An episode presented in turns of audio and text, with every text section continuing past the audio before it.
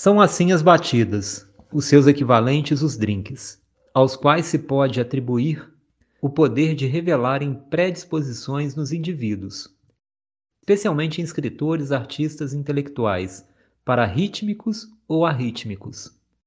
Revelam dionisíacos que por vezes se escondem dentro de apolíneos. Gilberto Freire.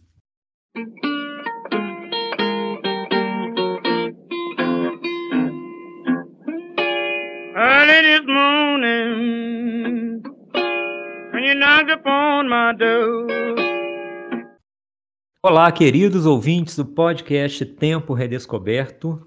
Aqui quem fala é o Fábio, iniciando agora mais um episódio, hoje, do programa Anatomia da Crítica, no qual teremos uma conversa etílica sobre o texto A propósito de cachaças e de batidas, um ensaio do grande intelectual brasileiro, antropólogo Gilberto Freire.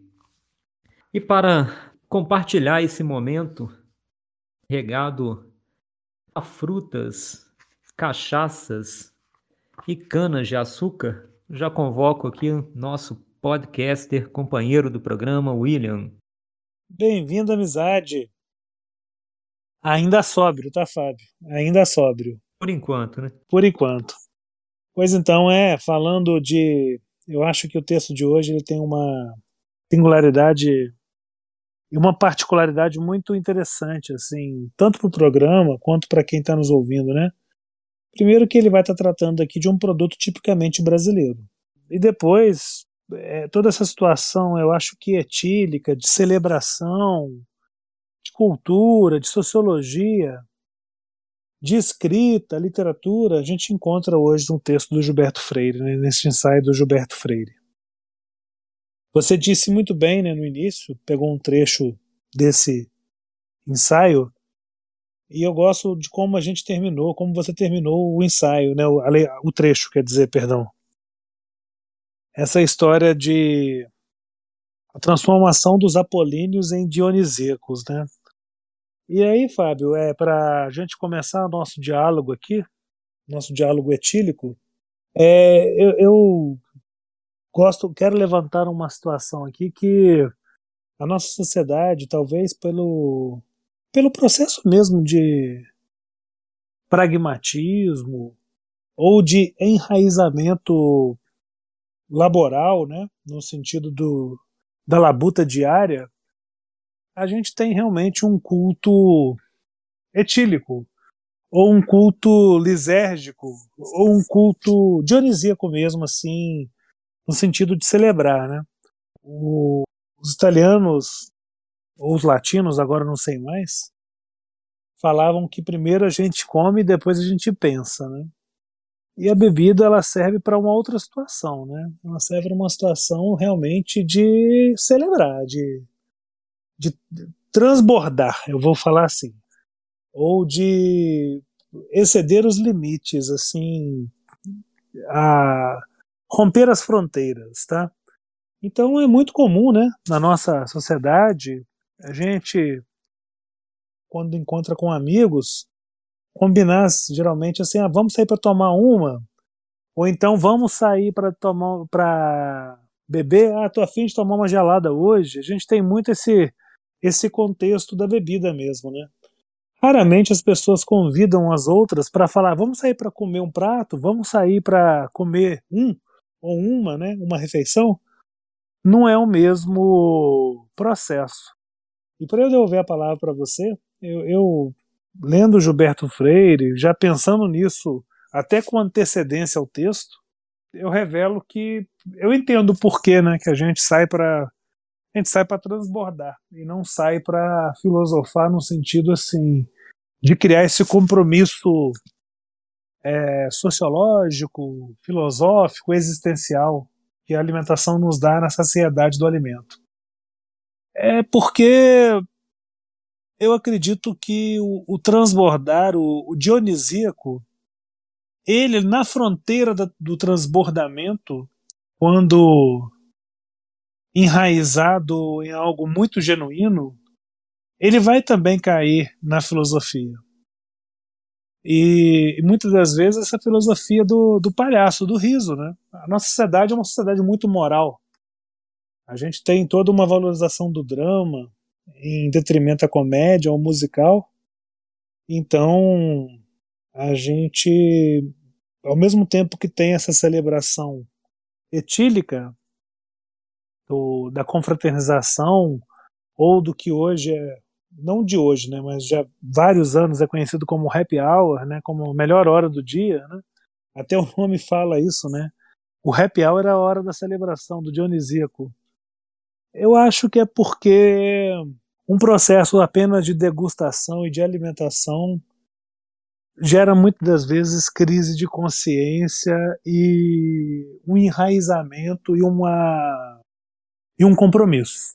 Então, eu não estou falando isso para rechaçar, pelo contrário, eu sou um desses que quem me conhece pessoalmente sabe que eu sou um dos que convida para sair para beber mesmo.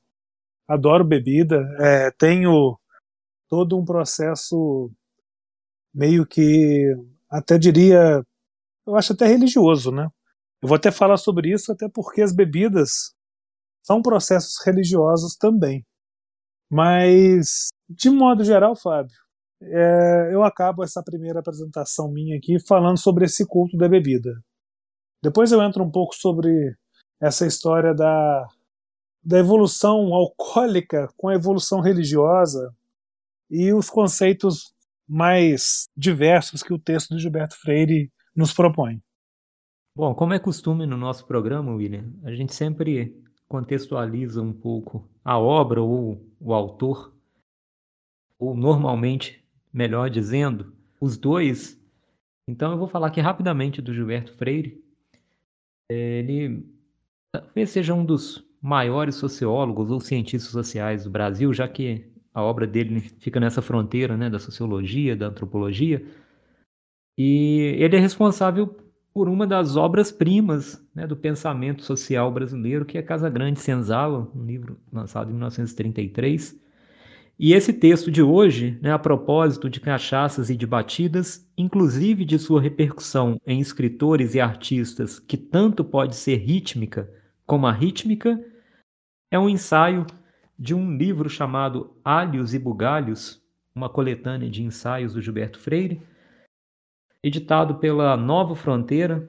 Eu não conferi, William, para esse programa, uma falha minha, mas eu acredito que não, não tenha mais esse livro, né? tem que ser buscado em, em sebos. É, mas vale muito a pena. Né? São vários ensaios, alguns sobre literatura, né? era outra paixão do Gilberto Freire. E esse é um dos ensaios do livro. Claro que hoje Gilberto Freire está no meio de uma revisão, a obra dele está no meio de uma revisão muito grande, até com uma certa polêmica, devido ao fato dele suavizar, às vezes demais, né, as relações raciais no Brasil e romantizá-la, né, no sentido de uma miscigenação que vai muito para um, um aspecto festivo, né, o encontro das três raças, né, de uma forma muito festiva, e hoje isso é objeto de uma revisão, de uma crítica, né, no sentido de que é, talvez tenha se apagado muito a violência né, desse processo de formação do povo brasileiro, mas em que pese essa crítica, né, a gente está, sem dúvida, diante de um dos grandes pensadores brasileiros. E esses detalhes mais acadêmicos né, não nos importam aqui. Eu só comentei isso para que a gente já tire o móvel da sala, né, William? E possa falar aqui do, do ensaio que é bastante saboroso na sua forma, mas também nas ideias, né, na, e até no caráter um pouco descompromissado né, desse ensaio, né, já que se trata de uma forma que fica né, entre a literatura e o texto acadêmico, né, o ensaio dá essa liberdade para o escritor poder caminhar com mais suavidade sobre o tema da reflexão. Então esse ensaio é bastante saboroso mesmo de ser lido, e eu vou começar chamando atenção para o que talvez seja o argumento principal desse ensaio, que é a leitura dele da batida como um valor cultural, ou seja, como algo que possui um valor cultural, no sentido de representar ou traduzir algo sobre o brasileiro ou a cultura brasileira. É, esse é o ponto. E o que eu acho bastante interessante, assim, já de início, William, você fez uma, uma apresentação, assim, né, falando sobre esse prazer que a gente tem do encontro é, e como o álcool é um, um veículo né, desse, desses sentimentos, né, um, não é o motivo principal, mas ele compõe essa nossa cultura do encontro, né, essa nossa cultura do encontro fora de casa, né? O brasileiro é visto muito dessa forma, né? Até pelo clima também. E uma coisa que eu acho interessante, que eu acho que complementa essa visão da bebida de forma geral, mas não somente da, da batida especificamente, né? É como ele consegue enxergar né, na bebida e na comida. Ele tem inúmeros textos, né? O próprio Casagrande Senzala é bastante frutífero em observações né, que envolvem a comida e a bebida, é enxergar como isso é, faz parte de uma dimensão essencial de quem a gente é. Não só pelo aspecto fisiológico, né, que a gente precisa se alimentar, obviamente, mas pelo aspecto social envolvido nessa dimensão né, da culinária e aqui, né, com esse acréscimo aí da, das bebidas, né? Então é um texto que de alguma forma dialoga com a obra dele mais geral, mas aqui vai em algo bastante específico, que é essa bebida, né, a cachaça, a bebida brasileira, mas vista ou transformada, né, por meio da batida. E aqui é um, um ponto legal da gente se deter um pouquinho, né? É, há de um lado a dureza da cachaça, né, uma bebida forte, uma bebida é, bastante com, com um teor alcoólico muito grande, né? E por isso, né, capaz de, nos transformar muito rapidamente, né, de um da sobriedade para a ebriedade. E mas aqui a batida ela segundo as palavras do Gilberto Freire, ela é uma suavização da cachaça, né? Uma suavização para um povo que, segundo as palavras dele, aqui talvez a gente entre, né, uma questão que possa haver discordância, né? Um povo que já tem essa inclinação para uma para suavizar as coisas, né? Para conjugar é, elementos que talvez sejam muito absolutos né, em si para coisas que sejam mais contextuais, mais capazes de fazer ligações, né? E a batida é exatamente essa capacidade de suavizar a cachaça para que ela transite em ambientes de uma forma, em outros ambientes ou ambientes que ela não alcançaria, né, de forma na sua forma pura, vamos dizer assim, e, e ela acaba se tornando um, um veículo, né, de informação cultural. E por isso, né, pela batida já ser uma, uma forma de pegar a cachaça com as frutas, já ser uma grande ilustração dessa nossa capacidade de articular, né? de trazer composições.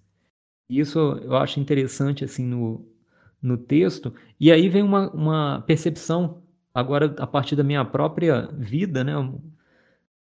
é, com relação a essa discussão do Gilberto Freire, né? É muito comum, né?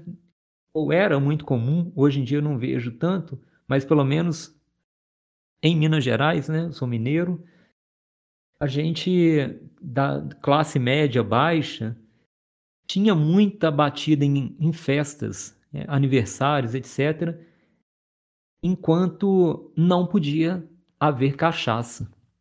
A cachaça era sempre algo que, que os adultos, normalmente, né, os homens, tomavam escondido e como se fosse uma espécie de algo culpável mesmo de se fazer numa festa familiar, né? Enquanto a batida era algo absolutamente liberado. Inclusive, as crianças, quando não uma batida sem, sem álcool, né, que talvez seja só um, um suco, mas para a criança era nomeado ainda de batida para ela ficar feliz por tomar aquilo, mas às vezes até a própria batida era permitido. Então, muito desse texto eu de alguma forma vi né, essas questões aqui levantadas por ele é, acontecendo no meu âmbito social, né, no meu âmbito familiar. Embora hoje eu acredito que isso tenha se perdido um pouco, pelo menos na nossa região, né? Eu não vejo mais é, a utilização assim de batida, mas era muito comum e realmente tem isso, né? A batida era uma, ela causava, um... ela gerava um aval para a cachaça entrar em lugares que ela não poderia entrar, né? Nesse círculo familiar, né? Nesse círculo do controle, nesse círculo da moralidade da família de classe média. A cachaça sempre foi ligada muito ao alcoolismo, ao vício, né, uma conotação muito negativa que ele inclusive traz no texto, e a batida muda, né, inverte esse polo da cachaça e a coloca não apenas como um símbolo nacional, e aqui a gente pode pensar na caipirinha, mas eu queria só mesmo mencionar esse fato, William, para ilustrar essa ambivalência da batida, acho que essa é uma palavra que serve bem, e que é uma ambivalência que para ele é representativa de uma ambivalência cultural né, do brasileiro, de tentar suavizar as coisas, né, transformar as coisas em algo mais compatível com práticas e espaços diferentes.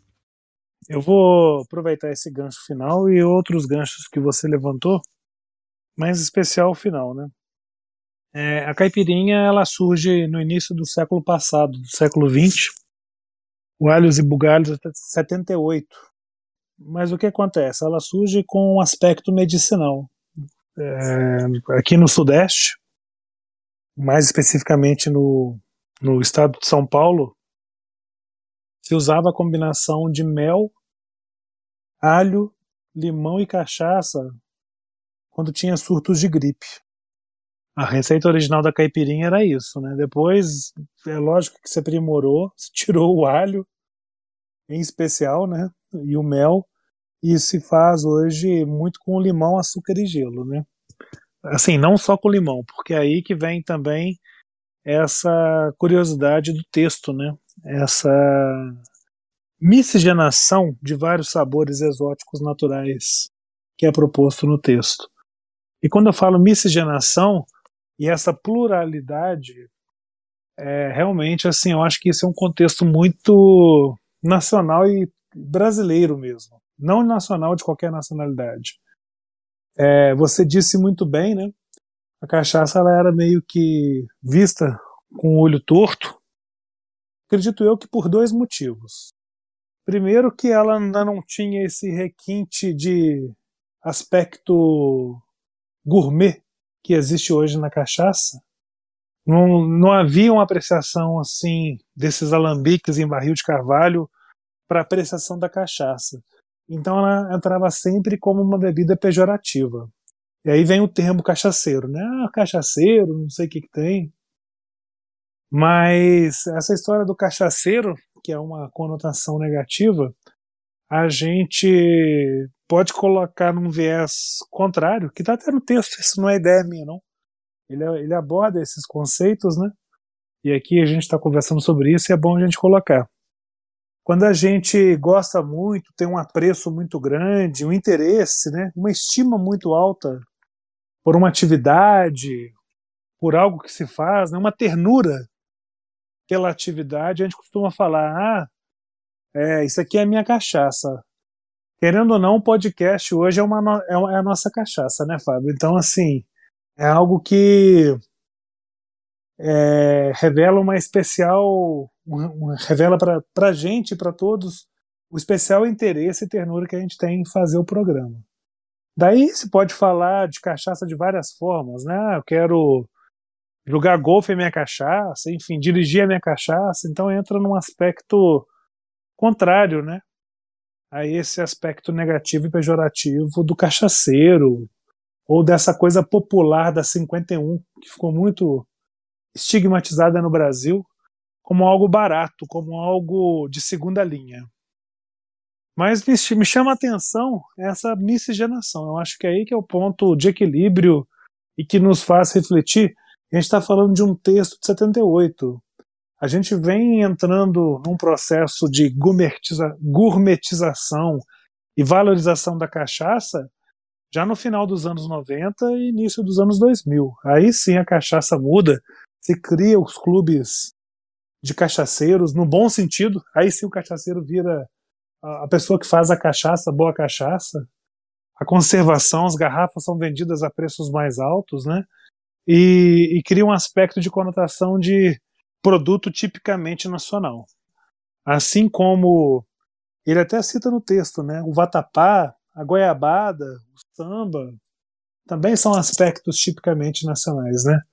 Então, eu estou é, citando isso tudo para voltar a esse passeio antropológico que se dá na cultura nacional de um povo, né? na formação de um povo. Como que isso é importante realmente? E aí eu, eu quero dar um destaque, né? Quando a gente faz uma viagem, seja mesmo dentro do Brasil, o, o país nosso é muito extenso e muito polifônico, como que a gente nota uma variação muito grande de sabores, de especiarias, de temperos, de maneiras e formas de se fazer um prato, né? Então, muitas vezes também eu tenho amigos, é, não muitos, mas alguns amigos sempre falam que em alguns países ele quer conhecer primeiro como uma viagem gastronômica, porque ele acredita que ele vai entender muito mais da cultura daquele país do que visitando museus. Então eu, eu concordo com, com, Gilberto, com Gilberto Freire nessa história da culinária tem uma importância, e quando eu falo culinária, estou juntando também a parte de bebida, na formação da cultura nacional e formação do povo, né? Seja quitute, doce, drink, tudo isso eu acho que revela muito desse aspecto da sociedade. Mas me chama a atenção, Fábio, como que essa miscigenação, e eu vou falar isso, já devolvo para você, como que essa miscigenação ela se dá assim de maneira mais assim, eu, eu não sou um estudioso de bebida alcoólica, mas você tem o whisky, né?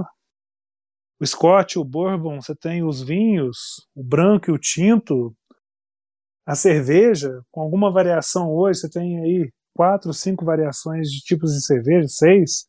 Enfim, eu não sou um especialista, peço até desculpa para o nosso ouvinte. Mas se a gente for colocar na cachaça a variedade de situações que se pode fazer uma caipirinha, né? Pode fazer caipirinha com limão, você pode fazer caipirinha com pitanga, com maracujá, com kiwi, com pequi, enfim, com jaboticaba. Então é tanta variedade e ao mesmo tempo como que essas variedades trazem uma conotação e um aspecto muito nacional, né? Então a, a, associação, eu acho que você falou essa palavra, a associação de elementos nacionais que, em vez de se anularem, se fortalecem na conjunção. Então, isso é um aspecto muito interessante. Caminhando um pouco no texto, William, e até também eu encerro, assim, já que o ensaio é bem pequeno, né, não há como a gente tirar leite aqui de. ou tirar cachaça da pedra, né? Para ficar mais dentro do contexto aqui do, do texto. É, não dá para a gente tirar algo que não tem, assim, é um ensaio bem sucinto, né? Mas é interessante como ele se encaminha também para uma observação, e aí talvez seja até um aspecto mais psicológico, né? Abandonando momentaneamente a sociologia, a antropologia, ele parte para uma observação psicológica, né? Do impacto disso nas pessoas, né? Ele é um observador ao que tudo indica pelo texto, bastante atento também é, dos estrangeiros, principalmente, né, já que a maioria que ele cita aqui são escritores ou intelectuais estrangeiros, né? E ele cria essa divisão, né? Ele fala que a cachaça ou a batida já logo entra no gosto dos estrangeiros, até pelo, pela própria dimensão exótica das frutas também. Isso é importante, né? Já que o Brasil é pródigo em frutas, essa riqueza, né, de frutas tropicais, isso é algo que também chama muita atenção daqueles que vêm ao Brasil. E, e aí ele faz essa observação, né, de, que foi até o contexto da citação que eu fiz ao início do programa, dessa revelação de apolíneos, essa revelação de dionisíacos em apolíneos. E como a batida é também essa, essa ferramenta de libertação, né, vamos dizer assim, essa, essa possibilidade de soltar algumas amarras, né, sejam elas comportamentais, morais, né, não no sentido mais legal ou criminoso, né, no sentido de, de abandonar a moralidade para o crime, mas a, abandonar a moralidade do, da boa educação ou de uma cortesia, né? E ele menciona que a, a batida ela tem um efeito nas pessoas né, que, a, que é bastante observável, né? O comportamento muda um pouco. E aí ele fala que em alguns, né, nos rítmicos, ela causaria uma, uma liberação controlada, né, no sentido de deixar a pessoa mais extrovertida, mais comunicativa, enquanto em alguns, né, os arrítmicos, eu não sei se eu vou traduzir certo, William, mas aí é o nosso bebum mesmo, né? Ela, a pessoa perde o perde o norte, ele ou perde o sul, né? Já que estamos no hemisfério sul, né? Nossa referência é o sul, né? É, perde o sul, vamos dizer assim, né? E fala excessivamente. E aí ele até nomeia o que alguns, né, uma ousadia do Gilberto Freire, né, já que ele dá nome aos bois, né, aqui até lembrando o nosso programa passado aí sobre os titãs, e, e aí ele faz essa divisão, né. Claro que a divisão é muito subjetiva e eu acho que é um é caráter até mais jocoso do texto do que propriamente é, um rigor, né. Mas é interessante a gente pensar nisso também, né? E aí, mais uma vez, acho que voltando à sua fala inicial, William, desse dessa nossa vontade de nos encontrar para tomar uma, também por isso, né? Porque a gente sabe que ele é um momento em que a gente pode nos libertar dessas nossas máscaras sociais e o álcool ajuda, sem dúvida alguma, nessa tarefa. A gente pode se libertar dessas máscaras sociais e viver um momento de maior leveza, de maior é, liberdade até. Não sei se eu estou exagerando aqui na palavra, mas de viver até um momentos né, mais livres, né, sem a pressão social de atendermos né, as expectativas, as, as normas, né, as regras de conduta e etc. E aqui a gente se encontra, ou nesses momentos, nesses momentos a gente se encontra meio que liberados momentaneamente do peso né, da, da sociedade nos nossos ombros. Né? E para ele, a batida seria um propiciador, um elemento propiciador ou um auxílio para que a gente comungue desses momentos especiais, desses momentos nos quais a gente pode se revelar de uma forma que a gente não se revela no dia a dia, né? Então eu também acho bastante interessante aqui, né, caminhando mesmo para o final do texto, né? E aí ele tem umas observações que eu acho que são muito interessantes, né, Will? Ele fala da, até da questão do palavrão, né? Como ele, vai, ele observa, né, alguns conhecidos, né, algumas pessoas que ele tem contato, né, que começam até a falar alguns palavrões assim que normalmente não sairiam sem a batida. Então é, é também esse alívio existencial né, que ele aponta assim para a batida, né, no sentido da gente extravasar um pouco desse cotidiano que pode ser opressor ou no mínimo exerce algum controle sobre a gente. É, até fiquei curioso, né? Assim, embora eu te conheça, saiba, né? Vou fazer uma provocação para o nosso ouvinte saber, né? Você, como apreciador moderado, quando você bebe, você fica rítmico ou arrítmico? William, eu acho na maioria das vezes rítmico. Embora, acho que já aconteceu um par de vezes aí de eu, de eu entrar para outro grupo, sabe? pois é, não é. E assim, quando você falou bembum, eu fiquei até com peso na consciência, porque quando ele fala que o arrítmico é transbordante de palavras e gestos, né? Quando ele fala no texto, eu falei, cara, então acho que eu tô mais pra rítmico. Quando você falou bebum, eu falei, putz, ferrou. Não, mas o bebum aqui é o, é, é, é, o, é na conotação mais positiva, vamos dizer assim, né? Tô brincando. É aquele que, que, alegra e está alegre, né? não é o, o bêbado, assim, né, de... Não é inconveniente. É, não é, é. inconveniente. Embora né, eu, tenha, eu entenda que o arrítmico para ele resvala, né, na, na inconveniência por vezes, né? Mas Sim. eu acho que, que, que, não, não é muito esse o ponto que ele quer dizer, né? que ele quer destacar aqui não, né? Ele quer dizer mesmo uma questão de personalidade, assim, né? Tanto o rítmico quanto, quanto o arrítmico são apenas respostas naturais e saudáveis, né? Salvo algumas situações excepcionais, são respostas saudáveis à batida, né? Isso eu acho que é, que é legal também na observação dele. É, tirando a brincadeira, né? Quando você fala dos palavrões, eu acho interessante como ele cria palavras, né? Assim, até vindo do, do, do estrangeirismo, né?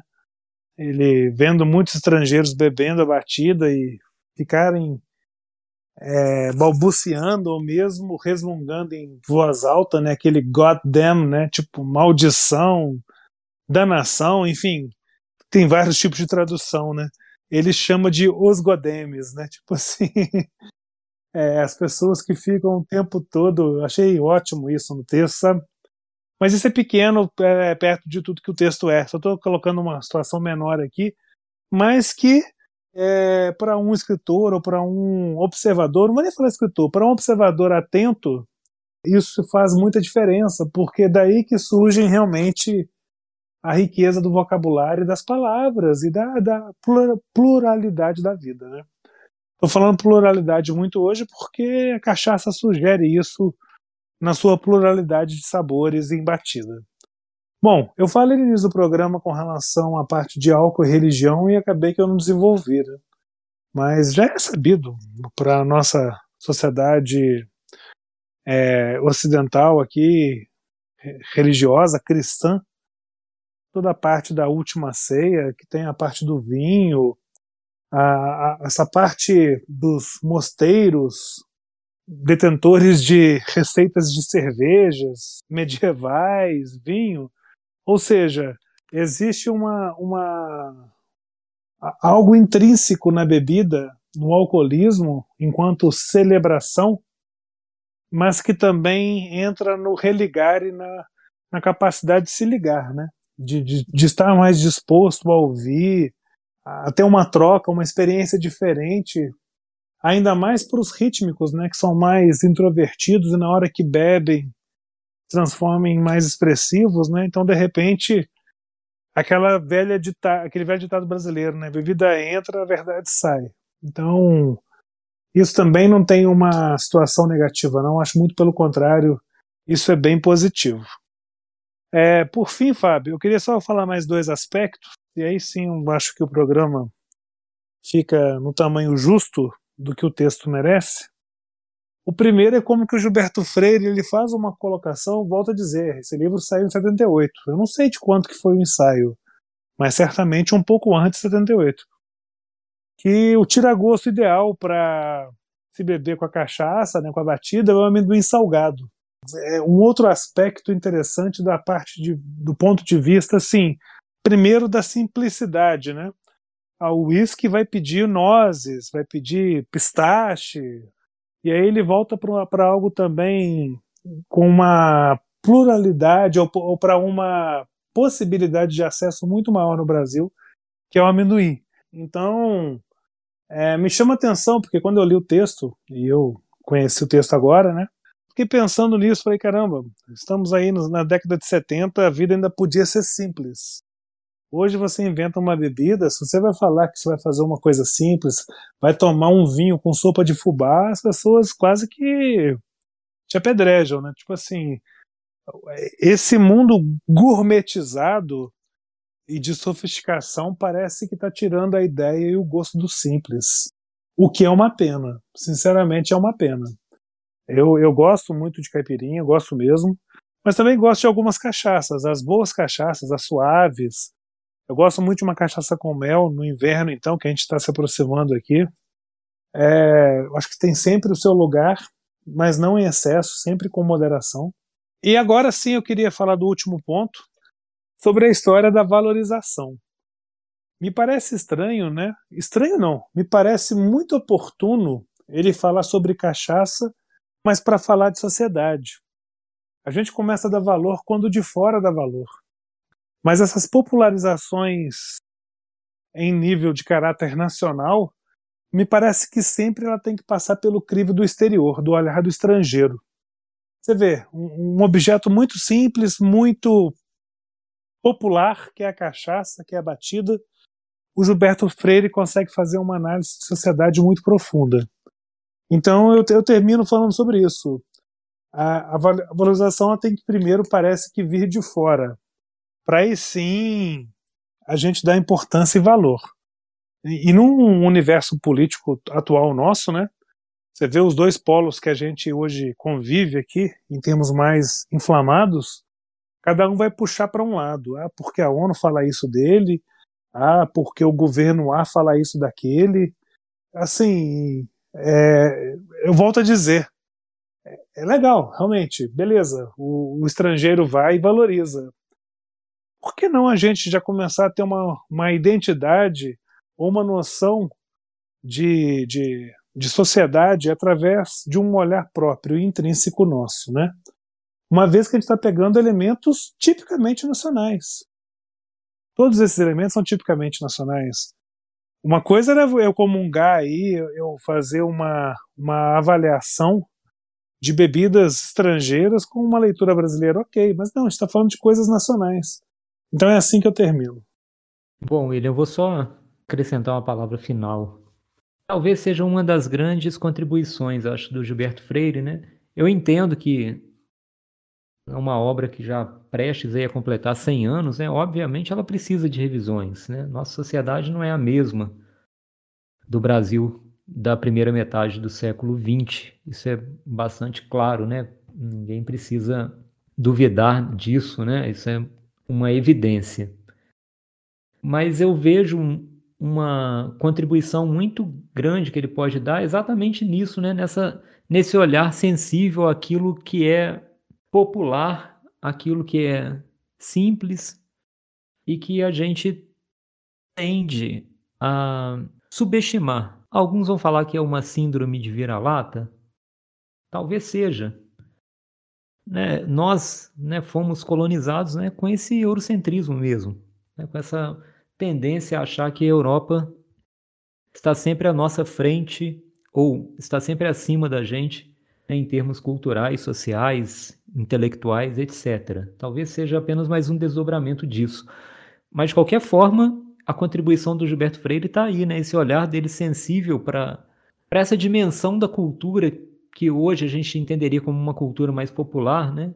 mas que durante muito tempo nem era cultura, era apenas as coisas que nós, ou o povo brasileiro fazia, que deveria ser ignorada mas nos textos dele a gente percebe o quão rico, né, o quão valoroso isso pode ser para a gente se compreender enquanto pessoas, enquanto povo, enquanto cultura, e para a gente se entender também enquanto indivíduos né, dentro dessa cultura.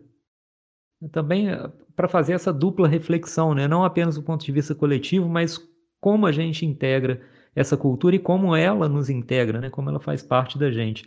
E aqui nesse ensaio a gente tem um pequeno exemplo disso, né? Uma inofensiva batida, ou não então, tão inofensiva assim, dependendo da quantidade que a pessoa beba, ela tem muito a dizer né, sobre tudo isso, né? Ela é objeto para um papo sobre país, né? Sobre uma nação, sobre uma cultura. Deixemos as nossas dicas, William? Deixemos. E hoje eu vou até pedir para você começar. Tô curioso para saber o que, é que você vai dar de dica. É, a minha dica é um pequeno documentário chamado Mestre de Apipucos, feito pelo Joaquim Pedro de Andrade, de 1959. São 10 minutos, 9 minutos para ser mais preciso, de um documentário mostrando o cotidiano do Gilberto Freire, né, na sua casa, no bairro de Apipucos, em Recife, Pernambuco, é muito bacana da gente ver o dia a dia dele, tem essa questão da literatura, do trabalho dele. Então são 10 minutos para a gente conhecer um pouco mais dessa grande mente né, do pensamento brasileiro. Está disponível no YouTube, na íntegra, inclusive. Pô, maravilha, Fábio. E é bom saber porque eu também não conheço e quero conhecer. Eu, de minha parte, eu vou dar como dica, não sei por que me fez lembrar, é um livro que hoje eu acho que só se encontra realmente em sebos virtuais, ou sebos físicos, né? Falo virtuais pela proximidade. Eu acho que as pessoas hoje também não visitam mais sebos, né? Tudo se encontra na internet. Mas um livro chamado Príncipe da Moeda, do também Gilberto, mas esse não o Freire, Gilberto Felisberto Vasconcelos. Eu acho que pega um pouco da ideia de um Brasil mais recente aí dos anos 90 para frente e que vale a pena ser lido e conhecido. Bom, William, então eu já encerro aqui de minha parte, deixo um grande abraço aí para você, um abraço para as nossas ouvintes, um abraço para os nossos ouvintes, e já ao sabor da batida e do amendoim, me coloco aqui à espera do próximo episódio. Grande abraço, Fábio. Um abraço arrítmico, né? Desses mais extravagantes. Para o nosso ouvinte também. A gente teve que fazer um programa menor para não sair daqui balbuciando como bêbados, né? Então, as ideias também nos embebedam e as palavras de igual teor. Um grande abraço a todos esperamos encontrá-los nos próximos programas, bem como nos programas anteriores. Visite o nosso canal nas plataformas de streaming, YouTube.